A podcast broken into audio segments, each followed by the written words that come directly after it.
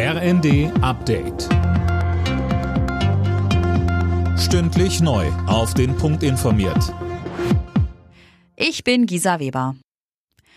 Die russischen Truppen haben vor ihrem Rückzug aus der Region Cherson massive Schäden an der kritischen Infrastruktur angerichtet. Das hat der ukrainische Präsident Zelensky jetzt mitgeteilt.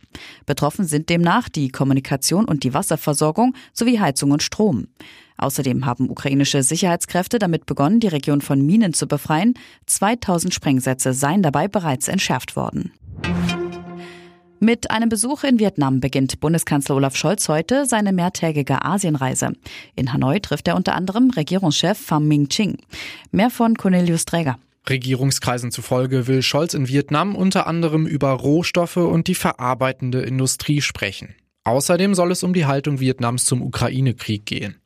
Morgen geht es für Scholz dann weiter nach Singapur. Dort nimmt er an der Asien-Pazifik-Konferenz der deutschen Wirtschaft teil. Und danach reist er weiter zum G20-Treffen nach Bali. In Deutschland entscheiden sich wieder mehr junge Menschen für eine Ausbildung in der Pflege. Das berichten die Funke-Zeitungen und berufen sich auf einen aktuellen Bericht des Bundesfamilienministeriums. Gut 61.300 Azubis in der Pflege gab es demnach 2021. Das waren rund sieben Prozent mehr als im Jahr zuvor.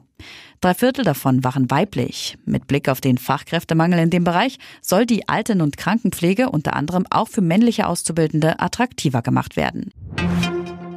RB Leipzig setzt seinen Aufwärtstrend in der Fußball-Bundesliga weiter fort. Nach einem 2 zu 1 beim SV Werder Bremen rücken die Leipziger vorerst auf Tabellenplatz 2.